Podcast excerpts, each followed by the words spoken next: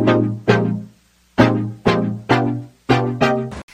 con todas y con todos. Les damos la más cordial bienvenida a un nuevo episodio de Al fin Solas. Muchas gracias por acompañarnos. El día de hoy tenemos un programa muy especial en un tema que consideramos tratarlo y conversarlo. Es una situación que se está viviendo desde abril de este año, en donde dimos un gran paso en avance de, en materia de derechos de niñas y mujeres de nuestro país, con esa histórica sentencia de la Corte Constitucional del Ecuador, en donde despenaliza el aborto por violación. Desde ese día, del mes de abril, ninguna niña y ninguna mujer puede ser criminalizada ni negada eh, la atención de un aborto en casos de violación, lo cual muestra un paso gigante que se dio. El día de hoy vamos a hablar un poco sobre nuestras, nuestras opiniones y puntos de vista, dado que en estos momentos está el proyecto ya tratándose en la Asamblea Nacional, que tiene seis meses a partir de la presentación del proyecto por parte de la Defensoría del Pueblo para aprobar este proyecto y regular el acceso al aborto en casos de violación. El día de hoy me acompañan Mabe y José, que vamos a estar conversando aquí un poco sobre este tema que nos apasiona y que también por parte de ODJ y del equipo, que fuimos una de las accionantes dentro de la Corte, en donde expusimos argumentos para poder alcanzar esta decisión y vamos a estar analizándolo para poder ver qué viene y qué pasos hay que seguir dando y obviamente monitoreando. Así que primero le doy la bienvenida a Mabe mm, para que podamos conversar sobre esto. Hola Mabe.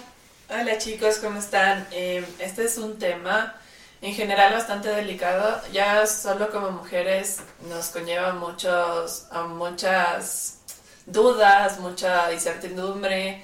Eh, es un tema muy, muy delicado, eh, se, o sea, involucran nuestros cuerpos, nuestros pensamientos, nuestras creencias. Y más allá de lo que cada uno que estamos presentes aquí piense eh, individualmente, creo que al final del día el mensaje es, el, el final es que todos estamos de acuerdo que queremos que se cumpla este sueño de la aprobación del aborto por, por violación. Entonces, bueno, eh, eh, no es muy común o es bastante conflictivo cuando se trae eh, al tema a un, a un hombre a, a, conversarlo porque muchas dicen que no es correcto porque no, no es lo mismo, pero yo creo que, que todos tenemos eh, la, la, oportunidad y el derecho a opinar de todas maneras, obviamente con, con un objetivo principal, ¿no? que no, no es castigarnos entre nosotros, sino simplemente aportar, aportar información y este es el objetivo de, todo esto. Em, entonces, bueno, no sé qué, cómo quieres empezar, José.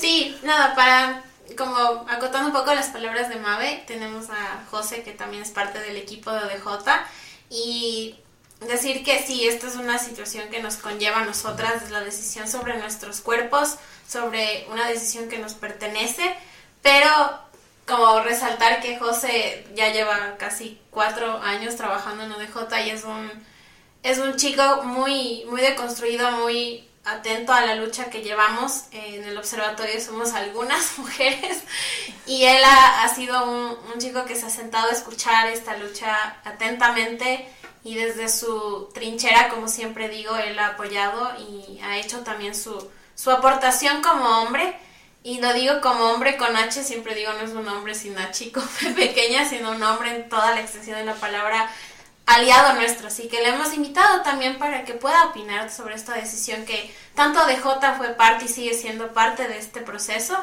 Eh, y con Mabe aquí conversar un poco. Así que es solo para aclarar que José sí nos puede dar un análisis de un aliado importante. Así que José, bienvenido. Bueno, muchas gracias por sus palabras en primer lugar. Em, creo que lo bonito, y bueno, no creo, de hecho estoy seguro, lo bonito siempre de trabajar en ODJ con ustedes es que siempre se aprende algo nuevo, algo eh, muy interesante respecto a este tema que te ayuda muchísimo a cambiar tu pensamiento eh, en cuestiones trascendentales como el tema que vamos a hablar hoy. Entonces, em, gracias y creo que empecemos. Claro, claro que sí. Es un tema muy delicado y que muchas veces creo que con Dama hemos tenido varios debates. Eh, como les digo, cada una tiene su, su, perspectiva y sus puntos de vista. que, que, muchas veces llegamos a la misma conclusión y es ponernos en el zapato de tantas mujeres y tantas niñas que pasaron por esto y que, y que necesitan esta salida, este, este encuentro de, intentar regresar a su, a su vida normal, que es totalmente imposible por decirlo así, pero que podría ser un inicio. Eh, yo creo que siempre, y digo esto y resalto, que siempre hay que ponerse, como la mami dice, en los zapatos de niñas y mujeres y realidades diferentes. Creo que es importante la interseccionalidad como un eje transversal necesario para entender el hecho de que tal vez no lucho por mí, porque tal vez no es mi situación, pero hay otras mujeres que están viviendo eso y que no tienen a nadie quien alce la voz por ellas. Entonces todo este trabajo que se ha estado haciendo y agradecer a todas las organizaciones feministas del Ecuador, a todas las mujeres que de alguna u otra manera han puesto su granito de arena dentro de este proceso que ha sido largo, pero se alcanzó. Em, y también el analizar que no todas tienen los mismos privilegios que tal vez Mabe o yo podamos tener en respecto a la, al simple hecho de entender qué, es esto de, del aborto o, o, todo el acceso, ¿no? Y, y, verlo desde esa perspectiva es muy, muy gratificante poder hacer ese cambio para esas niñas y para esas mujeres que, como les digo, no tienen cómo incluso ellas alzar su voz o, o cómo reclamar algo que les pertenece como un derecho. Eh, creo que es importante analizar dos cosas que después de la sentencia, que fue algo histórico, como digo, y pueden encontrarla, es una sentencia que tiene un análisis muy, muy lindo en el marco de, por ejemplo, las obligaciones que tiene el Estado en estándares internacionales de protección de los derechos de las mujeres, de niñas, pero es una sentencia muy argumentada y muy linda que incluso yo cuando leyendo alguno de los análisis de los jueces sí te llega a tocar el corazón y creo que es increíble el papel que hizo la Corte y esta sentencia. Por otro lado, ahora está este proceso en asamblea.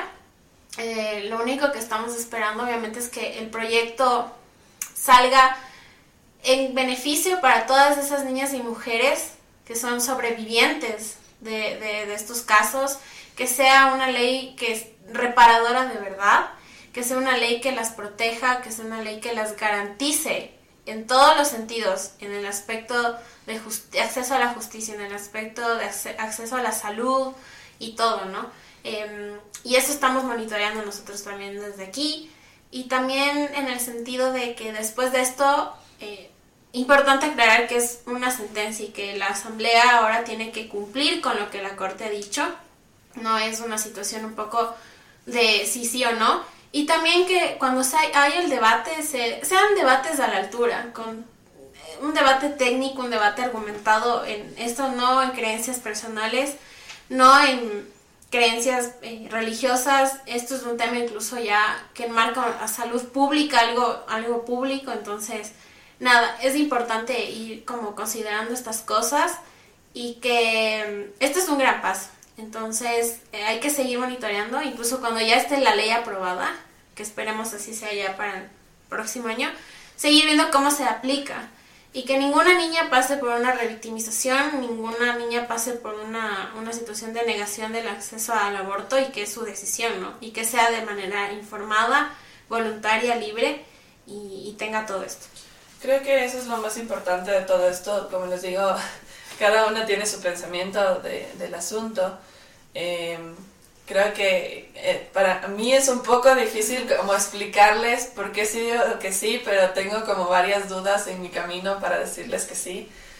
Pero lo importante es eso, o sea, más allá de lo que yo piense y más allá de lo que, que hemos, que, que, los asambleístas también eh, tengan como creencias o, o como nuestra cultura en sí, como ecuatorianos estamos acostumbrados, como que sí debemos dejar eso a un lado y al final del día pensar en esa persona, porque em, eso es lo que al final me hizo decir sí, al menos eh, quiero que, que, sea mm, aprobado para al menos, por ejemplo, en mi caso, eh, tener la oportunidad de decidir si es que quiero o no hacerlo. Y, y puede que escoja que sí, puede que escoja que no, depende de muchas cosas, de muchas variables. Espero que jamás me suceda y espero también que nadie pase por eso, como lo esperamos todas. Em, pero al final sucede, sucede todos los días, sucede todo el tiempo. Em, eh, obviamente mucha gente lo dice como que mejor deberíamos evitar que suceda para que no estemos conversando sobre el tema del aborto y así un poco lavarnos las manos. Pero es, es, es imposible, no puedes controlarles a todas las personas que están haciendo, como eh, que están haciendo en sus casas, eh, qué personas eh, tienen problemas psicológicos, qué personas no tienen problemas psicológicos. O sea, es, es, imposible. Entonces, esta es una realidad que todas las estamos viendo.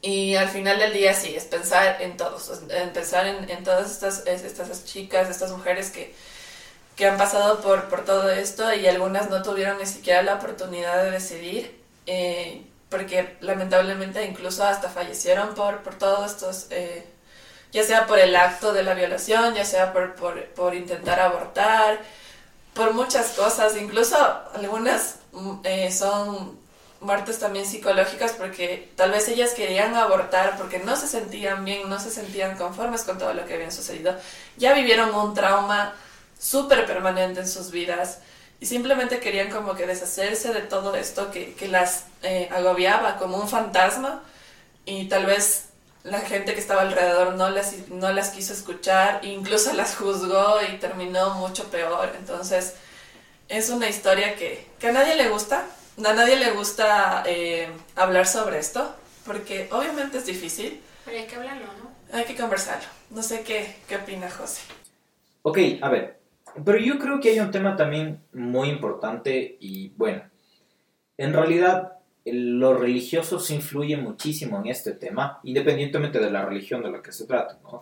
Pero creo que también es muy importante la falta de conocimiento que se tiene respecto al tema. Entonces, eh, por un lado tenemos personas, supuestos profesionales, abogados, eh, psicólogos, eh, médicos que dicen que una persona violada no tiene ningún problema en mantener ese embarazo, porque su cuerpo está listo para eh, continuar con el embarazo. ¿Y por qué lo digo? Lo digo porque hace no mucho con ODJ tuvimos la oportunidad de participar en la Asamblea Nacional en una comparecencia para ayudar a la construcción de este proyecto de ley y fue un médico que empezó a hablar eh, cosas sin mucho sentido y entre las cuales estaba esto, que indistintamente de la violación, indistintamente de la edad de la persona violada, es decir, puede ser una niña, puede ser una mujer, puede tranquilamente mantener el embarazo, lo cual, a mi forma de ver, es una eh, cosa que no tiene sentido, ¿no?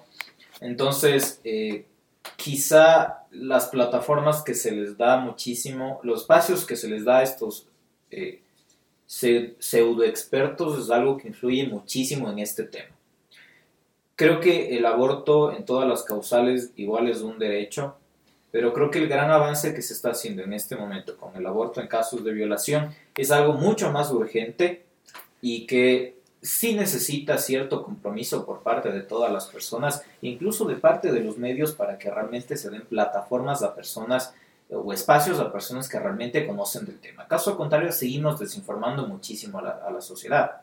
Entonces, puede venir algún psicólogo, algún experto en medicina familiar, quien sea, a decir que una niña de 13, 14 años puede mantener un embarazo producto de una violación y no le va a generar ningún problema psicológico porque todas las mujeres están listas para ser madres, que fue lo que este profesional, entre comillas, de la salud lo dijo.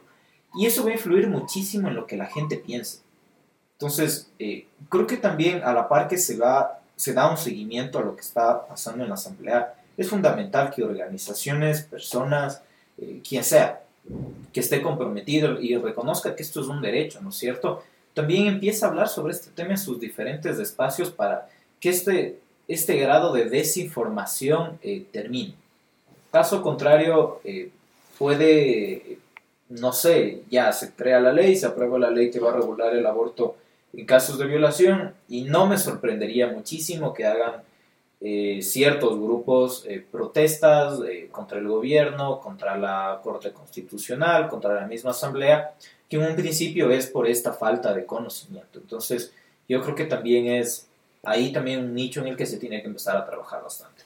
Mm, creo que más que nada también regresando al comentario del médico y, como muchas personas piensan de, esta manera, eh, les invito nuevamente a pensar en, la, el resultado, en, el hecho de lo que está sucediendo, ¿no? Em, obviamente, obviamente todos sabemos, por lógica, biología, por todo lo que ustedes quieran, que, que las mujeres pueden tener hijos, no todas por X razones, pero pueden tener hijos desde cierta edad, etc. Eh, pero no significa que esté bien, o sea, no porque una, una niña de 8 años ya tenga su cuerpo biológicamente desarrollado como para, para eh, tener un bebé dentro o, o, lo que sea, o sea, no, no, no es una, una justificación de bollito. Está soñando. El Nico también hace así. ¿Qué pasa? Entonces, bueno, tomando en consideración lo que dijo el médico, yo sé que muchas personas piensan así. Em, como les digo, todos tienen derecho a pensar y creer lo que quieran y está bien.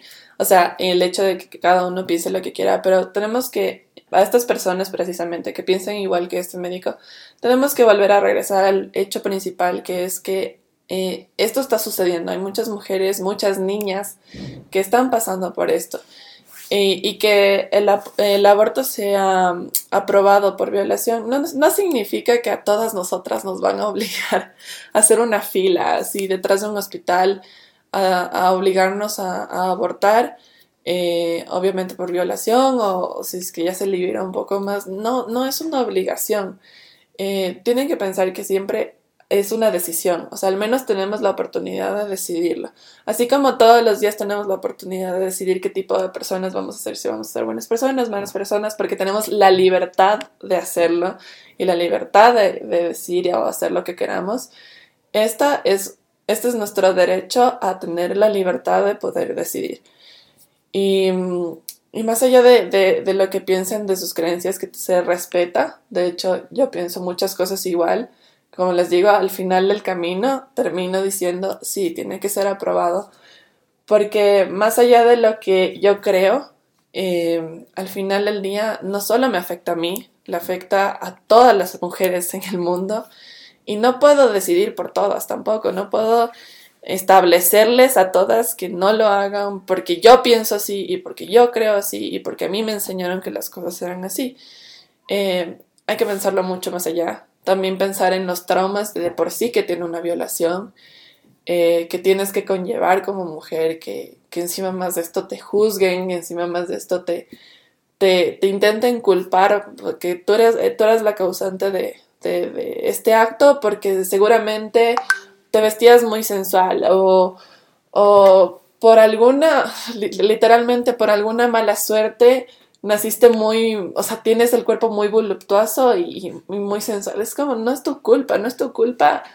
Primero haber nacido mujer, no es tu culpa existir como mujer y tampoco es tu culpa, eh, lamentablemente, que hayas estado cerca de, alguien que, que, te causó este daño. Tenemos que abrir mucho más la mente. Yo sé que es difícil, incluso para las personas mucho más mayores, es complicado entenderlo, eh, porque eh, están acostumbradas a vivir en, en, en, el silencio, creo, no, no, sé, es como, es raro.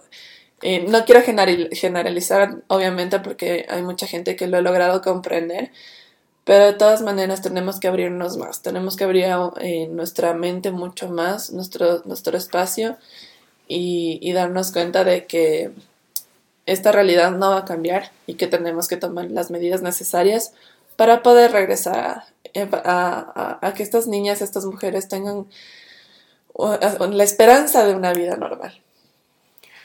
Sí, yo eh, comparto tanto lo que Mabe dijo como José, han dicho cosas muy interesantes y como para ir concluyendo, quiero agradecerles también por sus por su análisis tan tan profundo, pero con tanto sentido y con mucha razón. Y yo quería unirme a, lo que Mabe dijo último, que no esto, esto no es culpa de la, de la, de la sobreviviente, no es culpa nunca de ella, basta de seguir culpando, tampoco es una situación de, eh, he escuchado esto de, súbanle la pena al, al violador, no, ¿quién repara a la mujer y a la niña que fue violentada? O sea, no es una situación de, de, enfocarnos solo en el violador, sí, está bien que él cumpla su, su, su, su condena y que a la final pague por lo que hizo, eh, obviamente dentro de la justicia nuestra, pero también hay que pensar en la parte de, reparación de las mujeres y esto es una reparación el acceso al aborto. Eh, es, es una decisión que ellas pueden tomar, nadie les está obligando, como dice Mabe, nadie, hay una mala interpretación en el sentido de que creen que esto va a obligar a todas las mujeres a abortar y no es así porque tampoco es sencillo tomar la decisión pero que esté ahí, que, que, que, haya la decisión de que puedes hacerlo sin que seas criminalizada, sin que seas señalada, sin que seas eh, torturada, porque la maternidad forzada es una tortura. Son niñas de 10, 11 años que son violadas por sus propios padres, sus padrastros, sus hermanos, sus primos, sus amigos. Y seguimos en esta situación de cerrar y ponernos la venda en los ojos y seguir pensando que no, que a la final de cuentas eh, es un hijo o una hija y es una niña dando a luz a otra niña o no, no un niño, o sea, no, no, no, no perdamos esa vista y de ese horizonte tan feo y que podemos cambiarlo con esta decisión, que, que, que puede seguir sus proyectos de vida, que aparte, aparte del daño que ya les hicieron, tener esta reparación que en algo pueda compensar todo esto me parece bien. Eso por un lado. Y por otro, decir que el aborto existe, siento que hay esta percepción de muchos grupos y muchas personas de que no existe y que eh, es una situación como inexistente. Y el aborto clandestino, el aborto inseguro existe. Existe y se lo practica en todo el mundo, en todos los lados, y hacerlo legal lo hace más seguro. Eso hay que siempre recordar. Y para cerrar, seguimos monitoreando y al pendiente de lo que pase dentro de la asamblea. Posterior a esto también em, vamos a seguir monitoreando todo esto. Vamos a seguir haciendo nuestro trabajo desde sociedad civil, desde ciudadana, como ciudadana, como eh, activista, feminista, lo que tú quieras ser, lo que seas, y si puedes aportar, hazlo.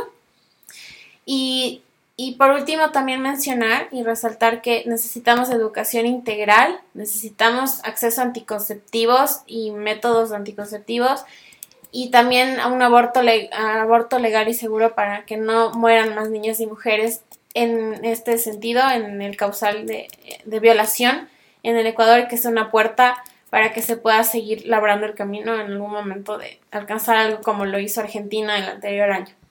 Eso, eh, quiero agradecerles por acompañarnos, Mabe, José, y les esperamos en el siguiente episodio de Al fin Solas. No olviden seguirnos en nuestras redes sociales de Twitter, Facebook e Instagram. Eh, pueden dejarnos sus comentarios, sus mensajes, los vamos a leer. Y nada, gracias por acompañarnos y nos vemos en el siguiente episodio. Mabe, José. Sí, nos vemos. Chao. Chao.